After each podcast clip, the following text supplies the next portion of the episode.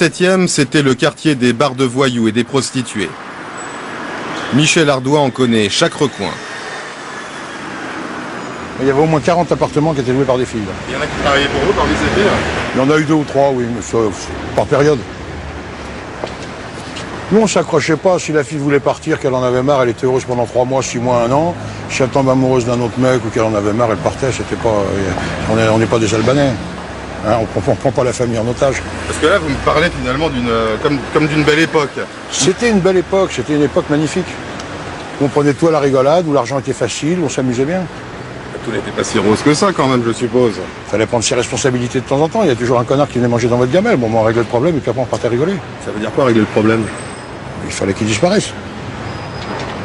Parce que vous, vous êtes un des rares qui, qui avouait euh, avoir Moi, je, je re- je revendique que j'ai tué pas mal de gens qui étaient venus m'emmerder, c'est tout. Mais j'ai abîmé que des voyous. hein. J'ai jamais tiré sur une caissière de banque, ni sur un flic, ni sur personne. J'ai réglé des comptes internes au milieu. Je peux pas faire une cellule euh, dans ma cave et condamner un mec à 15 ans de prison. Hein, je peux pas le laisser dans mon dos euh, vivant. Faut faire.